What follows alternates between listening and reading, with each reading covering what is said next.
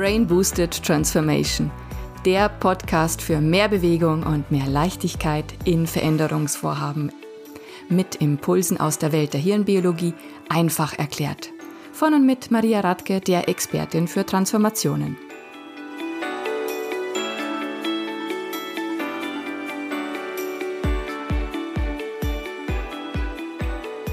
Herzlich willkommen zu dieser Episode des Podcasts Brain Boosted Transformation.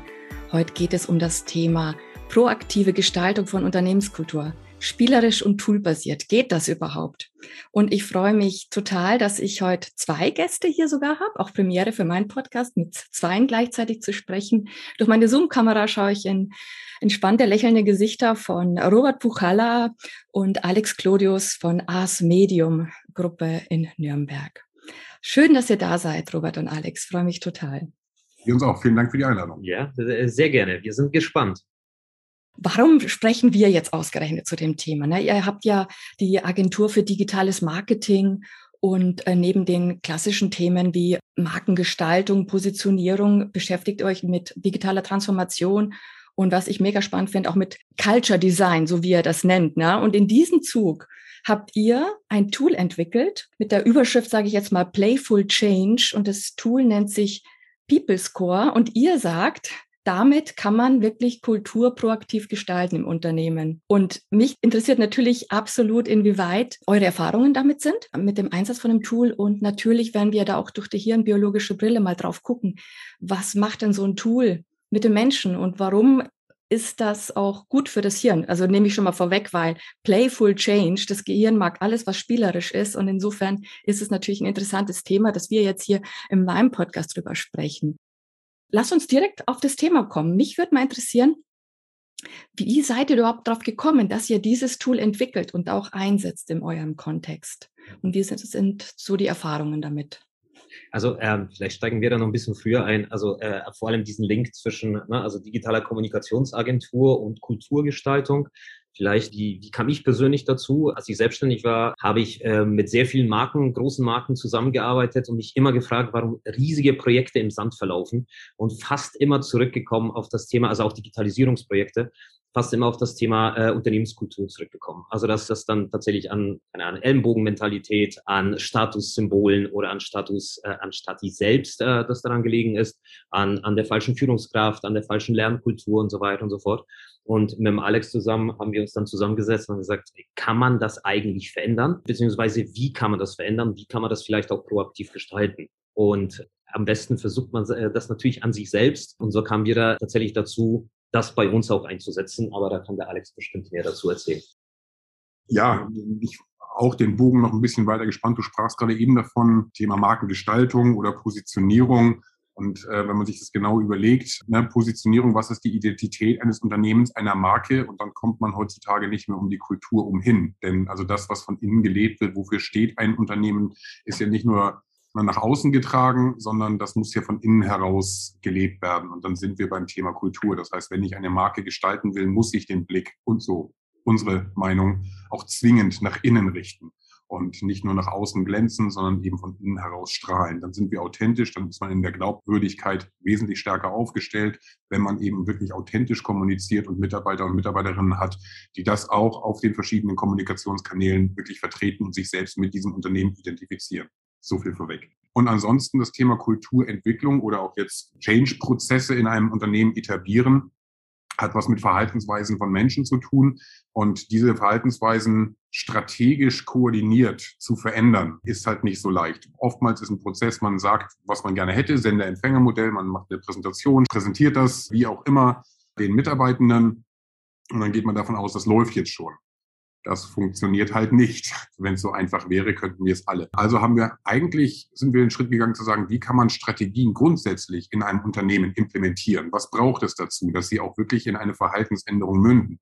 Und dann haben wir gesagt, das braucht dafür eine Plattform, ein Tool, bei dem man anfängt, einen Veränderungsprozess zu machen und das implizit, also ohne dass es explizit gesagt wird, wir verändern jetzt was, sondern eher von der Richtung kommen, wir, wir stellen Aufgaben, die ihr zu lösen habt, die genau auf dieses strategische Ziel, ob das jetzt Kulturwandel oder was auch immer sein kann, einzahlen, um dann in der Retrospektive zu zeigen, guck mal, ihr habt das alles schon gemacht, Veränderung ist gar nicht, es liegt in euch, ihr macht das bereits. So, und wir haben einen großen Schritt von vor einem Jahr bis jetzt zum Beispiel, wenn man so einen Prozess beleuchtet, haben wir schon einiges verändert, ohne dass wir euch irgendwie eine große Präsentation hinfahren mussten und sagen müssen, was ihr jetzt tun sollt, sondern ihr habt es intrinsisch motiviert gemacht. Und dann hat man viel stärkeren Hebel, eine viel stärkere Glaubwürdigkeit und Motivation der Mitarbeitenden, das voranzuführen, weil sie den Mehrwert direkt erkennen.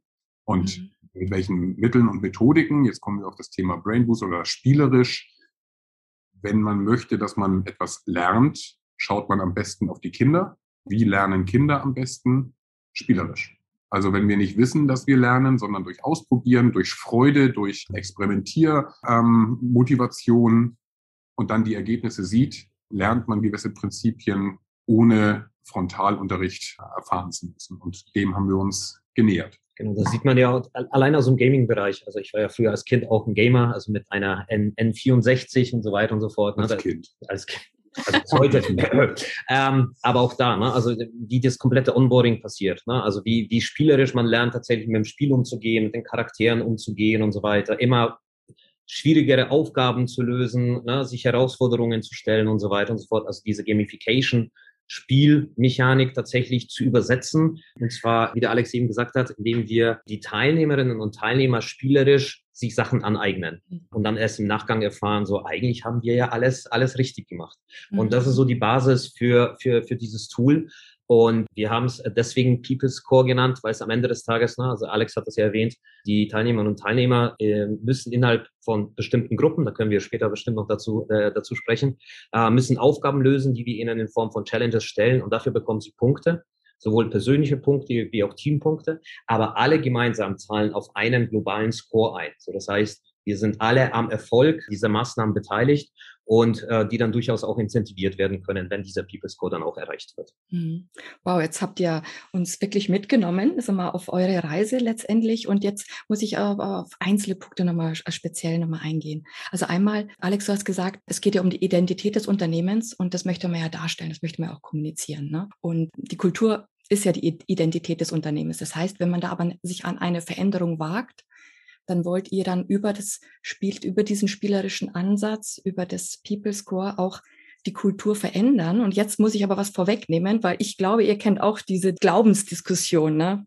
Kultur kann man nicht verändern. Kultur ist ein Ergebnis von Zusammenarbeit. Ne? Also deswegen glaube auch, definitiv Kultur ist ein Ergebnis, aber ein Ergebnis einer Überlegung, dass man ja eigentlich eine bessere Version seiner selbst oder der Organisation schaffen will für die Zukunft. Das heißt, man setzt sich ein Ziel oder eine Strategie, was man verändern möchte. Und indem man dieses Ziel, diese Strategie anstrebt, eben über die spielerischen Ansätze, wie ihr sie jetzt auch hier mit anbietet, über das Tool, wird automatisch die Kultur auch verbessert. Also der Herr Edgar Geffroy hat mal gesagt, wer die Kultur seit dem Zufall überlässt, handelt fahrlässig. Das teile ich, weil selbstverständlich jedes Unternehmen hat eine Kultur, ob sichtbar oder unsichtbar. Im Organismus eines Unternehmens, das heißt viele Menschen, viele Individuen agieren miteinander, da entwickelt sich automatisch eine Art von Kultur. Wir sagen auch nicht, wir möchten eine Kultur diktieren, sondern wir möchten Regie führen. Mhm. Das bedeutet, man braucht eine Art Skript. Also wenn wir jetzt in diese Theatergeschichte gehen, was ist so das Narrativ innerhalb unseres Skriptes? Das sind erstmal die Werte. Wofür stehen wir? Mhm. Und das ist auch ne, wäre ein Fehler zu sagen, dass das wird top-down einfach diktiert, sondern die müssen auch mit dem gesamten Unternehmen idealerweise, also in einem idealtypischen Prozess, im gesamten Unternehmen von allen Mitarbeitenden mitentwickelt werden, dass sie ihre, ihre Meinung, ihre Einstellungen, ihr, ihren persönlichen Wertekanon mit einfließen lassen, um dann zu gucken, wo sind die Schnittmengen, welchen, welchen roten Faden haben wir und welches Ziel möchten wir auch erreichen. Und wenn man dann ein, ein Wertekanon, ein Wertesystem entwickelt hat, gilt es, wie lebe ich diese Werte? Also das heißt, wie werden diese Werte übersetzt in mein alltägliches Arbeiten, in mein Verhalten, Kommunikationsverhalten, Führungsverhalten, Arbeitsverhalten, in meine Perspektive auf, jetzt in unserem Fall als Agentur, auf Klienten und so weiter, unser Selbstverständnis. Und da kommen wir genau dahin, dieses Implementieren von Werten in den Alltag.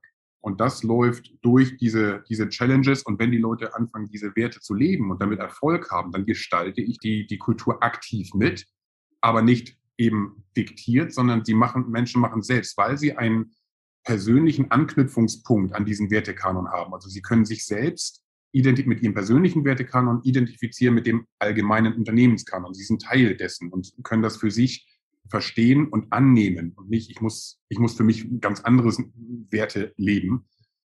Im Idealfall. Es gibt, und das wird es immer geben, auch in Unternehmen Menschen, die sagen, nee, das teile ich nicht und ich, ich, ich, ich kann diese Werte so nicht leben. Also jemand, der sagt, nee, ich bin eine Insel und ich mag nicht im Team arbeiten, mhm. aber wir sagen, wir haben eine Wir-Kultur, dann wird diese Person nicht glücklich in diesem Unternehmen und das Unternehmen mit dieser Person nicht glücklich. Das heißt, dass im bösen Fall heißt es auch, man muss sich auch an der einen oder anderen Stelle von Menschen, die sich da nicht wiederfinden, auch trennen können. Auch das gehört mhm. dazu. Also das sind auch schon teilweise harte Entscheidungen, die man dann für sich definieren muss. Aber fürs große Ganze wird es dann erfolgreicher sein. Ich glaube, auch eine Herausforderung dabei ist tatsächlich, dass man sich entweder seiner Unternehmenskultur und der, der Wirkung der Unternehmenskultur entweder nicht bewusst ist innerhalb des Unternehmens oder die Diskrepanz zwischen der Wunschkultur, wie sich das zum Beispiel das Top-Management vorstellt und also die Erfahrung haben wir immer wieder gesammelt, sagen wir, wir, wir sind doch so, wir funktionieren so, aber bei den äh, Kolleginnen und Kollegen oder Mitarbeiterinnen und Mitarbeitern wird es komplett anders wahrgenommen. Also eine komplett mhm. andere Vorstellung der Kultur, wie sie gerade ist. Und allein diese Diskrepanz führt eben dazu, dass es dort dass es einfach nicht funktioniert und auch nicht mhm. funktionieren kann. Das heißt, im ersten Schritt muss man sich dessen bewusst werden, so, welche, also neben den Werten, welche Strategie oder welche Ziele verfolgen wir? Was ist unsere Vision? Und daran, äh, daran orientiert, gemeinsam mit den Werten zu sagen, komm, wir bewegen die Menschen dazu, genau an diese Vision zu glauben, um mit den Werten daran zu arbeiten, diese Vision zu erreichen. Das muss der erste Schritt sein. Und dann kann ich tatsächlich in die proaktive Gestaltung reingehen und sagen, so, ne, wo haben wir den Stellschrauben? Wo befähigen wir die Menschen dazu, daran mitzuarbeiten? Wie befähigen wir sie dazu? Ähm, das, äh, das ist, glaube ich, ähm, mit das größte Problem. Ja.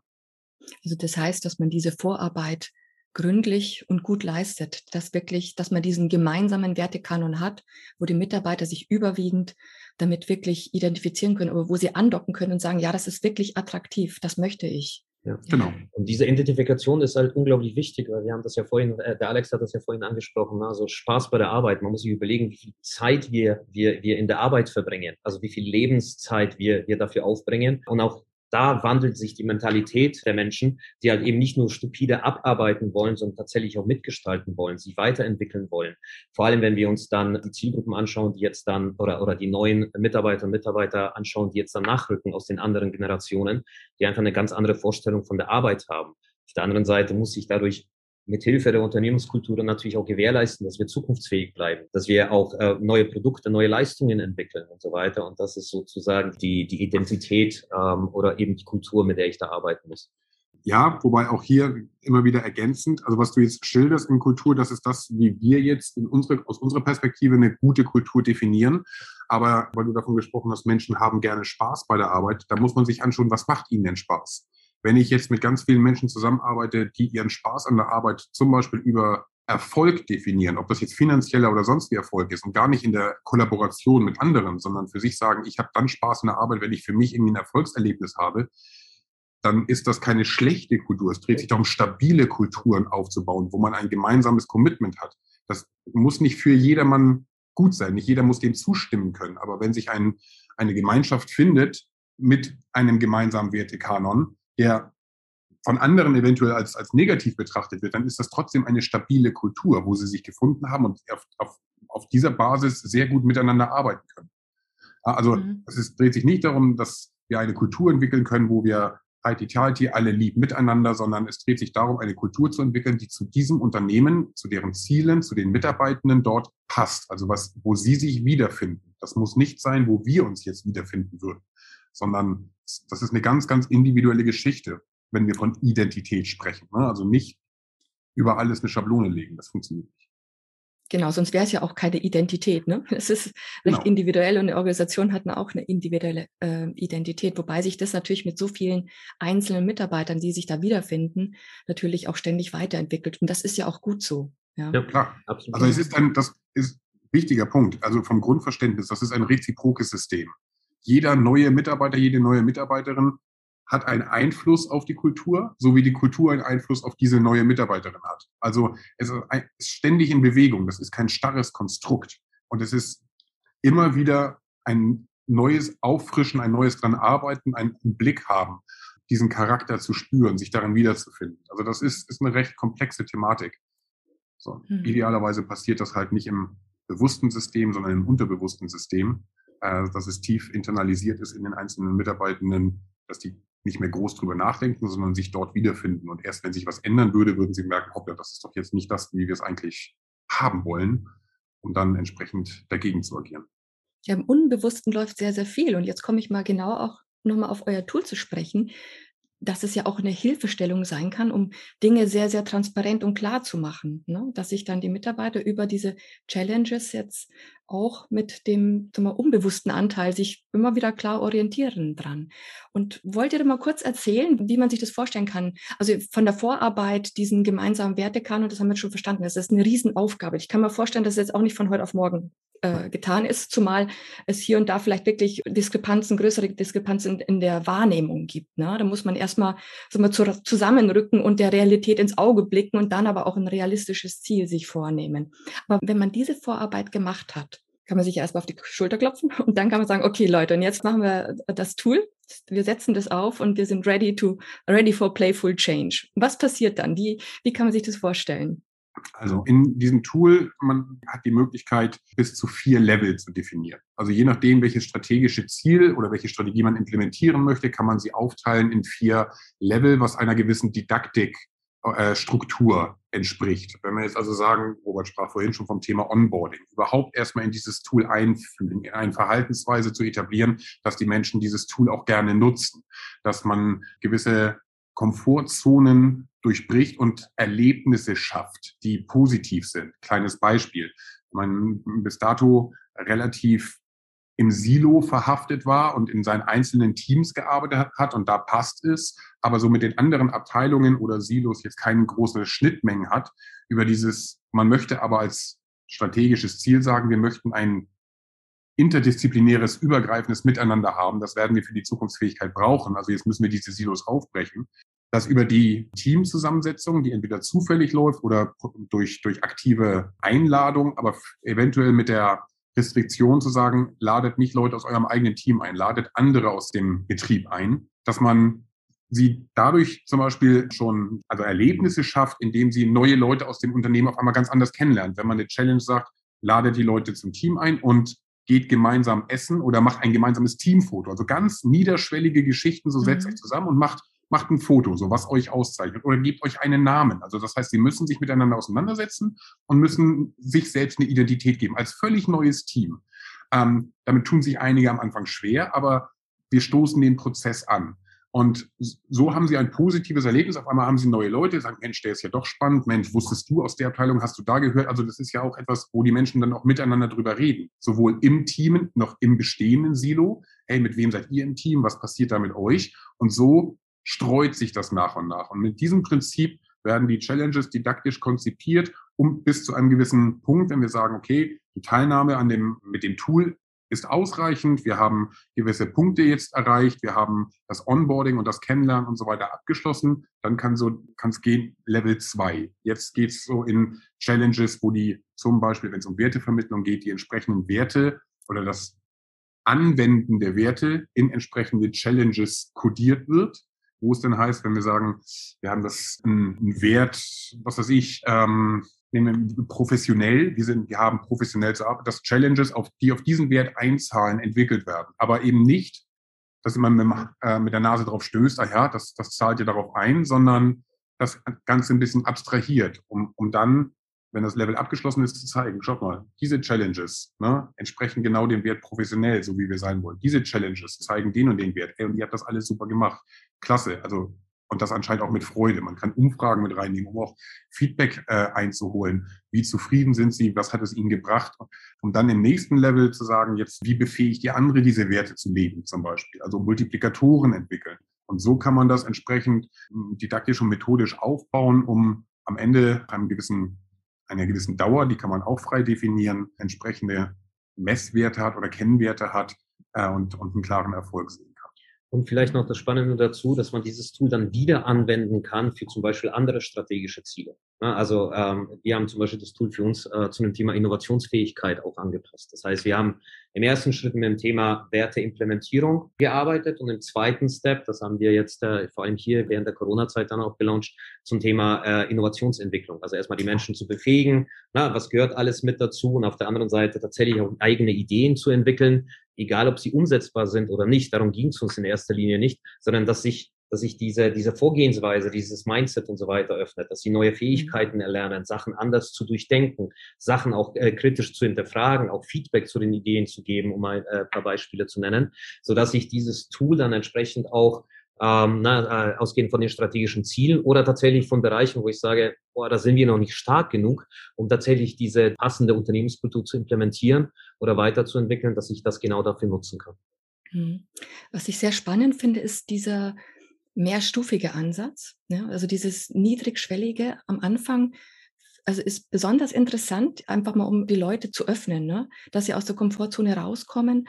Und wer sich jetzt Veränderungen noch nicht öffnet, der fühlt sich halt nochmal größere Veränderungsinitiativen, die vielleicht in der Vergangenheit nicht geklappt haben, so mal bedroht, sage ich jetzt mal. Ne? Und wenn man aber zum Essen sich verabredet oder einfach mal mit anderen Kollegen sich einfach mal austauscht und trifft, ja, dann ist es eine ganz wunderbare Einladung, jetzt einfach mal auch im Tool-Kontext auch diese Challenge zu bestehen. Ja. ja. und schüttet Dopamin in jedem Fall aus, weil jede Art von Challenge aktiviert das Belohnungsnetzwerk im Gehirn. Also Dopamin wird ausgeschüttet und Dopamin begünstigt eben offenes Denken, Experimentierfreudigkeit und Vernetzung. Alex, was du gesagt hast, dieses, dass auch im Nachhinein den Leuten auch wieder deutlich gemacht wird, guck mal, was ihr alles erreicht habt und dann nochmal gesagt wird, und das zahlt jetzt auf die und die Werte ein. Das ist so nochmal eine Verstärkung des Erreichten, ja. ja. Und das ist, mh. Und, und vor allem auch die Beweiskraft mit dem, mit dem Content, den sie liefern, ja, weil sie müssen ja in, innerhalb des Tools ja auch Inhalte hochladen, auch zur Verfügung stellen, wo auch andere Teams das Ganze ja auch kommentieren und auch Likes dann auch abgeben können. Mhm. Aber wir können diesen Content nutzen als Beweis, tatsächlich zu beweisen, schaut mal, genau das, was sie hier gemacht hat, hat auf diesen oder auf dieses Ziel oder auf diesen Wert und so weiter eingezahlt. Das ist allen dann ersichtlich oder von allen einsehbar, ne? Genau, also in diesem Tool ist halt ein, wie man es von Social Networks kennt, ein, ein Feed, drin. Das heißt, wenn ein Team etwas hochlädt, sehen alle anderen Teams auch, da wurde was hochgeladen, können sie sich mhm. angucken und das können sie dann entsprechend kommentieren oder liken, wie man es jetzt zum Beispiel von Facebook, Entschuldigung, Meta kennt. Mhm. Ja, also was bei diesem mehrstufigen Ansatz nochmal spannend ist, dass man kann ja selbst entscheiden, wie stark bringt man wirklich diese, diese strategischen und wertebasierten Inhalte, wie stark möchte man wirklich so ganz konkret oder große Ziele äh, aufsetzen. Die sollen ja wirklich attraktiv sein und auch erreichbar. Und das ist ja oft so ein Balanceakt, das richtige Maß zu finden. Ne? Also, weil wenn ein Ziel nicht erreichbar ist, dann ist man eher demotiviert. Ne? Also es soll wirklich ein attraktives Ziel sein. Aber genau deswegen ist die Hinführung so wichtig. Man mhm. kann schon mit großen Zielen arbeiten, aber ähnlich wie Robert gerade sagte, in dem Spieldesign, man fängt auch nicht mit dem Endboss an. Mhm. Ja, man ist noch nicht in der Lage, den, den, den großen Endgegner zu besiegen, ja, sondern man muss erstmal lernen, wie funktioniert die Steuerung, wo, wie, wie mhm. navigiere ich hier, wie orientiere ich mich, welche, wo kriege ich äh, irgendwelche Features oder, oder Upgrades oder sonst wie, dass ich stärker werde, um am Ende äh, den Endboss irgendwie gewachsen zu sein. Und das Gleiche ist hier das Prinzip. Mhm. Also man muss anfangen, die intrinsische Motivation zu wecken. Das heißt durch viel Freude, durch viel Spaß. Und das heißt, es gibt auch Challenges, die haben überhaupt nichts mit den Werten zu tun, sondern zielen mhm. ausschließlich darauf ab, den Leuten Spaß zu bereiten, ob das durch kreative Geschichten ist, ob das durch eine Incentivierung ist, ob das durch, also da gibt es dann verschiedene Möglichkeiten, dass die Leute sich darauf freuen, was zu machen und sagen, hey, macht einfach, macht einfach Spaß, jetzt auch mal mit anderen Leuten äh, zehn Minuten zu quatschen. Mhm. Und das muss natürlich in den Arbeitsalltag integriert, äh, integrierbar sein, weil wenn man jemanden im Unternehmen ein Tool hinfährt, sagt, hey, wir haben hier was für euch, gibt es immer auch Menschen, die sagen, hey, ich habe schon Workload wie so, sonst was, jetzt muss ich noch extra was machen. Dieses darf nicht passieren. Also es muss klar vom Management freigeschaufelt sein. Ihr habt diese Zeit dafür. Dann kann man definieren, wie viel Zeit soll das pro Woche sein. Äh, was können wir machen? Und das Ganze auf einer freiwilligen Basis zu machen und den Leuten nicht das Gefühl geben, es ist ein On-Top, also mhm. ein, ein To-Do, was ich zu machen habe, sondern es ist immer diese aus dem Menschen betrachtet die intrinsische Motivation, dass sie sich dem selbst nähern. Und wenn man sagt, ich mache bei dem Spiel nicht mit, aber auf einmal in der Kaffeeküche von, von fünf, sechs Leuten hört, wie viel Spaß das macht, dann wird man mhm. neugierig und denkt sich, mhm. na, okay, vielleicht kann ich noch ins Team. Ja. Haben wir alle schon gehabt. Also Ähm, man muss klein anfangen, klein denken und das organisch wachsen lassen, weil wie gesagt, auch Kultur kann man nicht diktieren, sie muss mhm. von innen heraus wachsen. Und das kann man auch bei der Implementierung einsetzen. Hatten wir ja auch schon tatsächlich erstmal so eine, so eine kleine Testgruppe äh, einzusetzen, sagen, wir testen das erstmal mit, mit, mit, mit ein paar Leuten, aber erzählt es bloß nicht weiter. Was passiert in einem ja. Ja, also wo dann auf einmal Leute sagen so, aber wenn die nächste Stufe ist, dann würde ich schon gerne damit machen, weil das ist schon cool, was da passiert, so was ich so höre. Na, und genau diese Mechanik dann auch aufzusetzen, dass die Leute tatsächlich Lust haben, von sich aus zu sagen, boah, da würde ich gerne mitmachen. Mhm. Da wird ein Momentum kreiert, ne? Und oder es, es verspricht sich einfach weiter. Ne? Genau. Es ist ja. internes Marketing. Und da ja. kann man mit den gleichen Mechaniken arbeiten, wie wir auch Zielgruppen ansprechen. Man kann auch eine künstliche Verknappung sagen, ihr müsst euch bewerben, um daran teilzunehmen. Um, um, wenn man sagt, man möchte gewisse Leute, die auf den Status was geben, mehr exklusiv, oh, ich darf dabei sein, ne? So der, der People Score Club und so weiter. Also ja. auch damit kann man arbeiten, je nachdem, wie so das, die, die, bereits bestehenden Parameter schon, schon, schon da sind. Also man muss erstmal tief in die Analyse gehen, was funktioniert denn für mhm. den Status quo der Unternehmenskultur mhm. und wen wollen wir dabei haben und wie können wir sie entsprechend aktivieren. Ja, das kleine Anfangen in kleinen Schritten, das ist, glaube ich, wichtig. Und künstliche Verknappung, ja, das kann man einsetzen. Das wirkt natürlich auch hirnbiologisch. Also wenn man sowas einsetzt, finde ich immer ganz gut, wenn man ganz genau weiß, wie die Mechanismen sind. Ne? So. absolut, absolut. Also das war, was der Alex vorhin gesagt hat, also zu dieser Analyse, also zu diesem, zu dieser Vorarbeit gehört ja nicht nur das, na, dass man die Ziele definiert, dass man die, die, die, die sich über die Werte einig ist, sondern, sondern tatsächlich prüft, wie ist der Status quo, mit welchen Parametern können wir arbeiten und dafür eben ähm, Vorschläge dann zu machen. So, wir würden zum Beispiel bei der Teambildung damit anfangen, wir würden bei den Challenges äh, erstmal mit, mit, mit dem Thema anfangen und so weiter. Mhm. Wie bauen wir diese vier, vier, vielleicht brauchen wir auch keine vier, vielleicht sind das ja auch nur drei, drei Level, die wir, die wir dann aufsetzen. In welchem Zeitraum werden die mhm. Challenges ausgespielt? Also das muss alles im Vorfeld idealerweise definiert werden aber dann auch während des Spiels dann, äh, dann natürlich oder während, während, während der Teilnahme dann auch ähm, angepasst werden, gegebenenfalls. Ne? Und dieses Hinhören auch deswegen, es geht schon los, also wie gesagt, immer aus dem Menschen gedacht, bei der Teamzusammensetzung. Also rein sich kontextsensitiv mal in die Zielgruppe, äh, in, in die Mitarbeitenden reinversetzen. Wenn der Geschäftsführer oder die Geschäftsführerin zu einem Team einlädt, ist die Hemmschwelle abzulehnen oder nicht anzunehmen relativ hoch. Mhm. Auch wenn ich da vielleicht gar nicht mit dem oder mit der in einem Team sein will. Aber wenn ich so eine Einladung bekomme, ah, Mist, ist Chef, müsste ich eher. Mhm. Auf der anderen Seite, wenn ich einen Chef einlade, will, also traue ich mich, den Chef einzuladen? Huh, was passiert? Also mit solchen Geschichten muss man auch arbeiten und dann mit entsprechenden Führungskräften auch agieren und zu sagen, ihr müsst ihnen auch bei den Mitarbeitenden auch das Gefühl geben, wenn ihr Teil dessen sein wollt, ihr tretet dann nicht als Chef auf, sondern mhm. ihr seid einer von allen. Also mhm. auch solche Geschichten gilt es im Vorfeld, gerade mit den Entscheidern, die dieses Tool dann implementieren wollen, ganz offen zu sprechen und zu sagen, wie sind so die Wirkungsweisen auch unter Menschen? Wie, was passiert da bei denen, wenn man, wenn man sagt, ja, hier, ich würde gern mitspielen? Man hat erstmal die Rolle Chef und das ist erstmal etwas Exponiertes und das löst was beim Gegenüber aus. Was wird das sein und möchte man das oder nicht? Also mit all solchen Sachen gilt es, sehr bewusst umzugehen. Das heißt, die Überlegungen, die Gespräche, die nebenbei oder parallel laufen in Bezug auf den Einsatz des Tools, sind sehr, sehr, sag mal, man bekommt sehr viele Einsichten ne, als Beteiligter und äh, beobachtet die Veränderung als solches oder als Führungskraft, die quasi als Chef angesehen wird und die dann aber für sich entschließt, ich werde jetzt aber, nee, ich möchte nicht als Führungskraft auftreten, sondern einfach nur als Mensch. Dann passiert ja schon eine Veränderung, wie die, wenn dieser genau. Mensch dann quasi das erste Mal eben als Mensch auftritt. Genau. Und das ist dann die implizite Veränderung und Kulturgestaltung. Genau. Und wir, genau. und wir, fangen ja schon viel, viel früher an mit dieser Ver Ver Veränderung. Ne? Der Alex sagt ja immer so, äh, immer sehr gerne, Media is the message. Ähm, also wo wir, wo wir allein schon mit diesen Gesprächen, mit diesen, mit diesen Vorbereitungen und so weiter ja bereits einen, eine, eine Veränderung anstoßen. Ähm, ja, also wir kriegen natürlich sehr viele Informationen, so wie ist der Status quo, ist er tatsächlich so, wie man sich das vorstellt oder ne, äh, fühlt sich das irgendwie anders an. Aber auch hier äh, passiert schon eine gewisse Veränderung mit denen durch die ersten Gespräche, durch die Vorschläge, wie man das implementieren kann und so weiter und so fort. Ähm, mhm. Das darf man da natürlich auch nicht unterschätzen.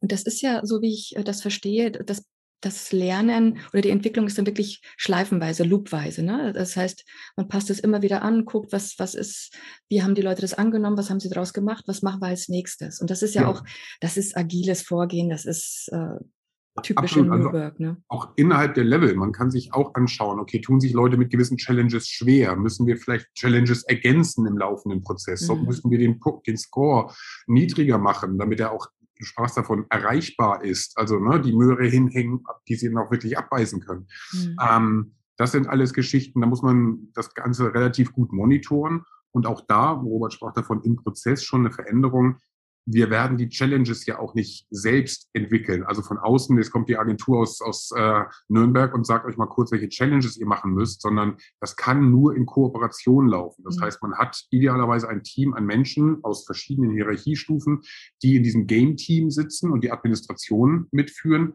und auch befähigt werden, solche Challenges selbst zu entwickeln, um da gewisse methodische und didaktische mhm. Konzepte mitzuvermitteln, zu sagen, allein dieses Denken, was passiert, wenn ihr diese Challenge so formuliert? Wie könnte das interpretiert werden? Was sehen die Leute da drin? Vielleicht anders formulieren oder nicht, die Challenge ist zu groß, macht drei draus. So führe sie auch hier wieder hin.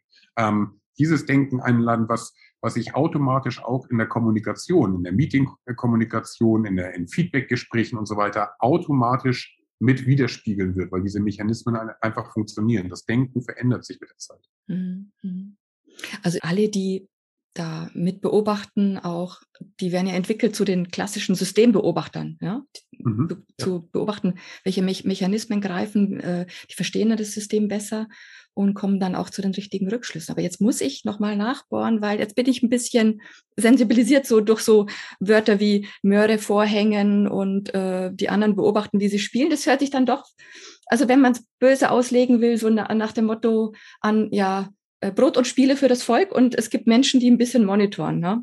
Ich weiß, ihr meint das nicht so, aber ich lade euch jetzt nochmal extra ein, das auch wirklich deutlich zu machen. Also mit, der, mit der Möhre, das ist nicht Brot und Spiele, sondern die Möhre, das ist halt die Belohnung, die ich auch erreichen kann. Das ist wie die Gehaltserhöhung, das ist wie ähm, ne, gewisse Ziele, die es zu, zu erreichen gilt. Wenn es heißt, okay, wir müssen einen gewissen Punktescore in diesem Spiel erreichen, wie in jedem Brettspiel oder in jedem digitalen Spiel ein gewisses Level erfüllen, was, was brauche ich dazu?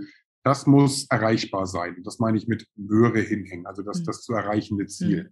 Und mit dem Game Team, das ist jetzt nicht eine Instanz von Führungskräften, die jetzt irgendwie Big Brothers watching you zu gucken, so was machen die denn? Auch hier sollte dieses Game Team, deswegen sagte ich, aus verschiedenen Hierarchiestufen idealerweise bestehen, um mhm. da auch möglichst breit aufgestellt zu sein. Und im besten Fall hat die Geschäftsführung da gar keinen Einblick drin. Mhm, okay. ja, die, so, die sollen nämlich mitspielen, weil das Game Team kann an diesem Spiel nicht teilnehmen. So, die, aber es braucht eine Instanz, die es administriert, die das, im, ne, diese Challenges erstellt, einstellt, Punkte vergibt und so weiter. Und wenn ich selbst weiß, ich kann Punkte vergeben und ich kenne die Challenges schon, dann habe ich einen Wissensvorsprung, dann kann ich da in der Form nicht mitspielen. Also das kann jemand aus HR sein, das kann jemand vom Betriebsrat sein, das kann also, das kann man entsprechend so aufsetzen, dass es eben nicht dieses Kontro überhaupt nicht Kontrollinstanz ist, zumal es ja ohnehin freiwillig ist, das Ganze, mhm. sondern mit dem altruistischen Gedanken, ey, ihr sollt Spaß haben dabei und im Spaß lernt ihr etwas. Und wir haben gewisse Lernziele, die wir für richtig erachten. Da stehen wir auch hinter, wie jetzt zum Beispiel ein Wertekanon oder eine mhm. Wandelstrategie, wie auch immer. Und da möchten wir euch hinführen und nicht macht das jetzt, irgendwie eine Präsentation vorhalten, ihr habt das jetzt, äh, äh, diese Kennzahlen zu erreichen und wenn ihr sie nicht erreicht, so dann seid ihr die Blöden und dann kann ich Druck aufbauen, überhaupt nicht, mhm. sondern es geht sich darum, ein Miteinander zu gestalten, um eine gemeinschaftliche Identität von wir zu erzeugen. Nicht Chef sagt, die da oben sagen, wir müssen, sondern wir gehören dazu. Wir sind Teil dieses Unternehmens. Ich bin das Unternehmen. Und das Monitoring bezieht sich ja vor allem auf den Erfolg äh, des, des, des eingesetzten Tools. Ne? Zu sagen, wenn wir dann feststellen, so irgendwie, keine Ahnung, die, die Challenges werden in der Zeit nicht gelöst. Das muss ich nachvollziehen können. Zu sagen, okay, woran könnte denn das liegen, was der Alex vorhin gesagt hat? Entweder die, den Zeitraum verlängern oder die nochmal eine E-Mail rausschicken, zu, um die Menschen zu motivieren. Hey, nimmt doch nochmal in diese, diese Challenge teil. Ihr bekommt dann alle nochmal 50 Punkte mehr. Dann natürlich gilt es dann auch natürlich auch für alle. Es geht tatsächlich nur, nur, nur zu monitoren. Ähm, läuft das gerade? Wie läuft das gerade? Und müssen wir eingreifen? Ja, wir ja. hatten ja vorhin ja auch das Thema, zum Beispiel mit Führungskräften. Wir haben das bei einem anderen äh, Unternehmen, äh, wo wir das testhalber eingesetzt haben, ähm, das Thema, dass zum Beispiel die Teams diesen People Score zum Beispiel nicht erreichen konnten. Also das hat einfach nicht funktioniert aus mehreren Gründen. Und so haben wir zum Beispiel ein, ein schnelles Team äh, aus den Führungskräften, also aus dem Vorstand mehr oder weniger gebildet, die eine spezielle Challenge lösen mussten. Und durch das Lösen dieser Challenge hat sozusagen das gesamte, der gesamte People Score hat dann Punkte bekommen, die dann, wo der People Score dann doch erreicht worden ist. Mhm. Ja, also es gibt verschiedene Mechaniken. Nur müssen wir zumindest mal wissen, so wie läuft es gerade und müssen wir vielleicht als Game Team äh, eben eingreifen, um eben noch erfolgreicher mit dem Tool umzugehen.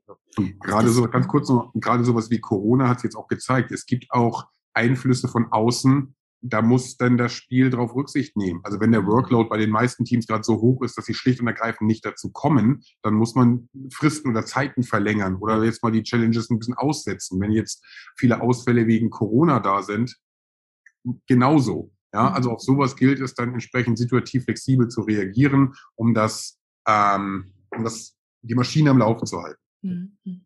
Da ist das Game Team äh, eine Art Moderationsteam. Ne? Ich glaube, das ist ein schöneres Wort dann dafür. Genau. Ja. Und Alex, du hast ja gerade auch gesagt, es geht darum, das Wir-Gefühl zu stärken. Mhm. Und das zahlt ja auch insbesondere auf einen wichtigen Punkt ein, der mal von unserem Hirn begünstigt wird. Also unser Hirn ist so ausgelegt, dass wir wirklich uns vernetzen wollen und zusammenarbeiten wollen. Ja, also unser Hirn mag es total, wenn wir wirklich mit anderen zusammenarbeiten. Also da kann man schon mal einen Check dahinter machen. Ne? Unter einer Voraussetzung. Ne? Also was fremd ist, ist erstmal. Ne? Also ich muss schon Anschluss Optionen ja. sehen. Das darf mir nicht zu fremd sein, weil sonst ist dieses, dieses Open-Minded nicht so ausgeprägt, sagen, ich möchte mit egal wem zusammenarbeiten, sondern ich brauche ah, schon okay. ein Gefühl der Sicherheit. Ne? Mhm. Das heißt, ähm, dieses Wir wird in die, in, in, mit Hilfe des Tools oder diesen Challenges sich auch erst noch erarbeitet hier und da. Das ist ja gerade der große Vorteil auch, okay. gerade bei silohaftigen äh, Verhältnissen noch. Ne? Und was hier auch passieren kann, ist zum Beispiel auch diese, diese, dieses Teamgefühl oder diese, diese, diese Teammechanik und so weiter. Es gibt Level oder Challenges, wo zum Beispiel bestimmte äh, Leute aus dem Team viel mehr beitragen können und manche sich da zurücknehmen. Dann gibt es wieder Challenges, wo die, die sich vielleicht bei, dem ersten, bei der ersten oder zweiten Challenge etwas zurückgenommen haben, auf einmal dazu beitragen können. Und so stärken wir auch hier in dem Falle äh, dieses, dieses Wir-Gefühl. Auch hier ein klares Commitment, zum Beispiel zumindest bei uns, und wir sagen, hey, ist egal, wenn jemand gerade nicht kann oder wenn der Workload zu viel ist und so weiter und so fort, wir werden trotzdem die Challenges lösen. Also bitte nicht, na, also wenn, mhm. wenn ihr dann sagt, hey, wir können gerade nicht, dann ist es ja auch fein. Wir versuchen trotzdem die Challenges zu lösen, halt ohne deinen Beitrag. Dann ist es ja auch okay. Dann schaust du, dass du bei der nächsten Challenge, also in der internen Absprache, dass du vielleicht was dazu beitragen kannst und auch so auch so ein bisschen so, so, so ein Verständnis für, füreinander dann auch zu bekommen. Auch eine Neugier füreinander. Ja. Zum Beispiel, wenn man sagt, jedes einzelne Team, ähm, jedes Teammitglied nennt zwei Songs, die werden gemeinsam in einer Team-Spotify-Liste hochgeladen. Mhm. Auf einmal habe ich ein, ein anderen Zugang zu den einzelnen Leuten, sagen, Mensch, die Musik höre ich mir einfach mal an, Mensch, das, die hören ja, von wem war das? Und auf einmal habe ich ein Gesicht zu einem Song, habe ein Erlebnis geschaffen, das bleibt hängen. Mensch, du hast doch den und den Song, wo hast du den her? Finde ich. Und so stößt man Gespräche untereinander an, die dieses Silo aufbrechen. Also mit solchen Mechaniken zu arbeiten, einfach, und das meinen wir mit, mit, mit niederschwellig, eben nicht zu sagen, setzt euch hin, werft euch einen Wollknoll zu und sagt euren Namen und Position, sondern äh, das Interesse aneinander zu wecken. Hm, so Songlisten, das sind ja richtige Geschenke. Also wenn sowas dabei rumkommt, das sind richtige Geschenke, wo jeder davon äh, profitieren kann. Und die und, man wieder nutzen kann. Ja, Bei der genau. nächsten Mitab äh, Weihnachtsfeier werden, wird, wird die Unternehmensplaylist gespielt. Da ist für jeden mhm. was dabei, automatisch. Und jeder, ah, der, mein Song und sonst wie. Also man, man schafft ja auch Content, den mhm. man auch nach außen, auch fürs Unternehmen, das, die Perspektive muss man ja auch einnehmen, als Employer Brand wieder nach außen strahlen kann. Also man schafft Culture Content, mhm. so, den man kommunikativ nutzen kann, der aber 100% authentisch ist. Mhm. mhm. Und es sorgt für Abwechslung. Das ist wieder so ein Punkt auf meiner hirnfreundlichen Liste. Was ist mhm. hirnfreundlich? Abwechslung ja. haben wir hier. Neugierig sein, Offenheit, Neues lernen, würde ich auch sagen. Dadurch mhm. kann man immer wieder was Neues lernen voneinander. Und gemeinsame Aktivität haben wir sowieso. Und Erfolgserlebnisse ist ja der Kerngedanke von dem Ganzen. Und wo ich persönlich, gerade weil ich ja einige Transformationen begleite, wo ich wirklich eine riesen, riesen Chance äh, sehe, äh, da noch viel mehr davon zu profitieren, ist einfach die Tatsache, dass man da über so ein Tool auch noch die Vision viel, viel klarer kommunizieren kann weil die, die Visionen und Strategien, die werden zwar kommuniziert hier und da auf gewissen Meetings, aber die werden unterschiedlich interpretiert. Und wenn man da aber über Challenges nochmal gezielt die Vision nochmal verdeutlicht, ja, und auch nochmal in Frage stellt, wie versteht ihr das denn? Dann kann man auch viel besser sehen, wie kommt das denn eigentlich an? Wie ist es eigentlich gedacht und, und wie kommt es eigentlich äh, an? Also mhm. da, da sehe ich einen großen, großen Mehrwert. Also eigentlich bei, bei allem, was man, was man als Unternehmen dann auch entwickelt. Ne? Es können Strategien sein, es kann Vision sein. Über Werte haben wir ja auch äh, äh, gerade gesprochen. Es kann zum Beispiel auch, ne, wenn, wenn, man sagt, man arbeitet an einem Purpose oder man hat noch keinen Purpose oder wie auch mhm. immer, ähm, auch das, ne, also nicht nur so top-down und sagen, so, das ist jetzt unser Purpose, steht jetzt an der Wand, sondern vielleicht auch hier die, die, die Teilnehmerinnen und Teilnehmer äh, irgendwie mit zu integrieren. Also verschiedene Möglichkeiten, wo man das einsetzen kann. Wir hatten das ja vorhin ja auch mit dem Thema Innovationsfähigkeit, ne, also tatsächlich das Unternehmen und Kolleginnen und Kollegen zu befähigen, anders zu denken und Sachen neu anzunehmen. Mhm. Und es eben nicht nur ein es steht an der Wand und ich kenne den Purpose oder du sprachst von der Vision, die ist kaum bekannt, also sie kann kommuniziert werden. Ich gehe einen Schritt weiter. Ein Befäh oder ein, ein Aktivieren dazu, sich damit auseinanderzusetzen.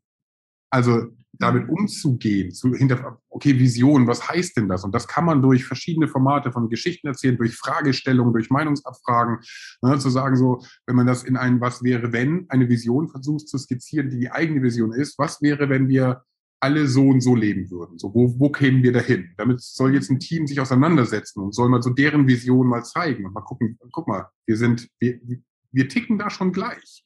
Also den roten Faden erkennen oder Anschlussfähigkeiten zumindest denn daraus ableiten, zu sagen, schaut mal, was ihr hier entwickelt habt, wie, wie, großartig. Aber wann setzt man sich sonst als Arbeitnehmer bewusst mit der Vision auseinander? Mhm. Das passiert selten, mhm. ja, weil es einem nicht, ne, wenn ich jetzt irgendwo Ingenieur bin und sonst wie, ist das jetzt auch nicht so meine mein Home Turf, wie man so schön sagt. Hm. Es kann trotzdem bereichernd sein. Und darum geht es viel mehr. Also die innere Auseinandersetzung damit und das sich damit identifizieren, dieses, äh, ja, es ist, steckt auch in mir, wusste ich so gar nicht. Ne? Also auch so eine hm. Reflexion, die da stattfindet. Sehr, sehr wertvoll. Ja, und wenn ich jetzt ähm, Entscheider bin in einer Firma, und würde mich gerne damit beschäftigen und mal gucken, inwieweit kann ich das für mich und äh, meine Organisation, den Kulturwandel, der ja eh schon angedacht ist, nutzen. Was würdet ihr mir empfehlen? Wie, wie kann ich da einsteigen oder mehr darüber erfahren? Also mehr darüber erfahren, natürlich am besten in, in, in Kontakt mit uns zu treten. Äh, wir haben auch, das wirst du wahrscheinlich auch in deine, gerne auch in deine Linksammlung gerne mit integrieren, tatsächlich eine Landingpage, wo man sich die erste Information auch dazu abholen kann, so grundsätzlich. Um, aber dann äh, müssen wir tatsächlich erstmal in Gespräche reingehen, um zu gucken, so was ist die Basis, also was haben wir da, ne? also was wir vorhin besprochen haben, Werte, Strategien, Ziele, was will man denn erreichen, Historie, ähm, Historie definitiv, mhm. Tatsächlich vielleicht auch diesen Gap zu analysieren zwischen der Kultur, die die man sich in, im Kopf vorstellt, vorwiegend auf dem Top-Management und tatsächlich die gelebte und wahrgenommene Kultur. Also da, da brauchen wir erstmal so eine, so eine Analysephase und gemeinsam das das führt auch hier äh, wieder zu einem, zu einem gewissen Wandel beziehungsweise open-minded sein und so weiter, weil da man sieht, man, da passiert irgendwas, da, da wird irgendwas analysiert, da finden Gespräche statt und so weiter. Und dann geht es tatsächlich im nächsten Schritt darum, so wie und wo kann man das einsetzen, auf welche Art und Weise, was könnten die möglichen Challenges sein und so weiter. Sofern, also noch wichtig, der People Score ist nicht der heilige Gral der Kulturentwicklung. Es muss passen. Also aktuell ist es, es ist E-Mail-basiert. Da erreicht man gerade Leute, die im Büro arbeiten, am, am schnellsten und am besten, ist am gelerntesten. Jetzt ein Be Betrieb, der aber viel in der Produktion unterwegs ist, wo es keine für alle Mitarbeitenden eine E-Mail-Adresse gibt, dann haben wir da schon die erste Hürde. Ist das überwindbar oder ist vielleicht dieses Tool an der Stelle auch gar nicht, passt nicht zu dem, wie man sonst miteinander kommuniziert? Also wenn ich eine Kulturentwicklung haben will, muss man auch in der Auswahl der Methoden und der Tools und der, der äh, ähm, der Herangehensweise genau gucken, was, was stößt denn auf fruchtbaren Boden. Ja, es ist mhm. nicht, ich habe einen Hammer in der Hand und sehe überall den Nagel und jetzt funktioniert's. Das, das ist es halt nicht, sondern es ist sehr individuell. Und mhm. jeder, der ankommt, ich habe hier eine Schablone und das wird auch für dich, für die Kultur passen, wäre ich zwar, wäre ich skeptisch. Also das ist, ja, es ist Arbeit, aber je stärker ich dieses Identitätsgefühl und diese, dieses, ähm, das ist mein Unternehmen, so sind wir hier, je stärker ich es schaffe, das also die Regie zu führen, das hinzubekommen. Umso stärker wird diese Marke, dieses Unternehmen A auch in der Außendarstellung sein. Es wird im Fall von, von Krisen oder äh, ne, jetzt Corona oder Wirtschaftskrise oder sonst wie viel einfacher sein, die Mitarbeitenden davon zu überzeugen, enger zusammenzurücken und wir schaffen das mhm. gemeinsam. Die Glaubwürdigkeit der Kommunikation wird steigern.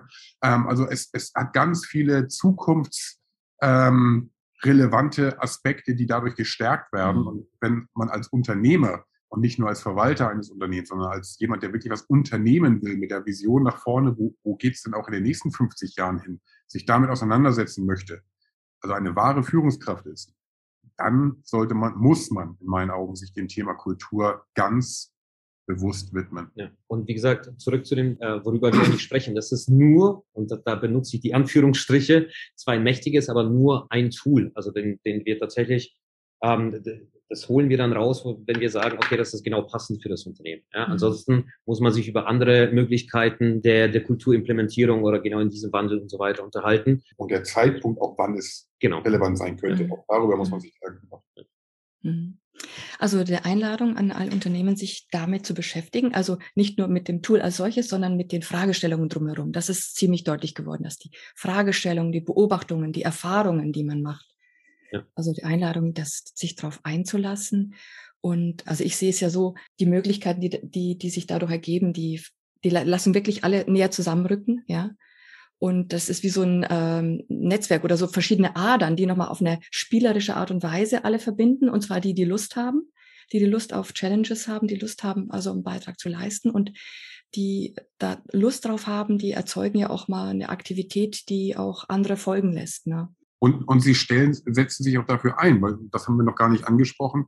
Ähm, es gehören natürlich auch gewisse Regeln dazu. Also wie in jedem Spiel, gewisse Spielregeln gibt es, aber es gibt auch sogenannte Culture Rules, also Kulturregeln, wenn wir diese Werte leben wollen, an die man sich zu halten hat. Ein schönes Beispiel aus, man spricht ja auch von Fußballkultur. Ja, da gibt's aber auch ein Regelwerk, an das halten sich alle. Das, das setzt einen Rahmen und dem dem stellt man sich so sagen, ja, so funktioniert das Spiel hier bei uns. Und nur wenn wir alle uns nach diesen Regeln halten, haben wir ein Spiel, was uns allen Spaß macht. Mhm. Sonst hm. haben wir störende Elemente, die das Ganze ins Chaos führen.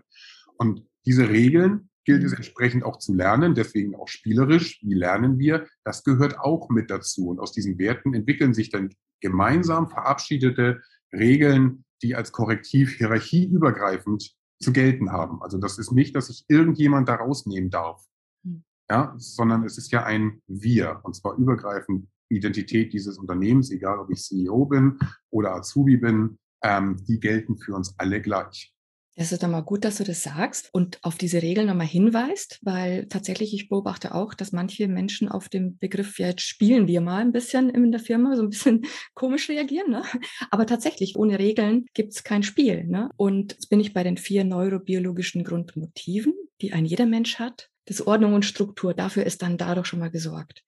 Ja. Das ist Durchsetzung. Jeder möchte etwas erreichen, ja. Jeder möchte seinen Beitrag leisten und auf etwas stolz sein dürfen.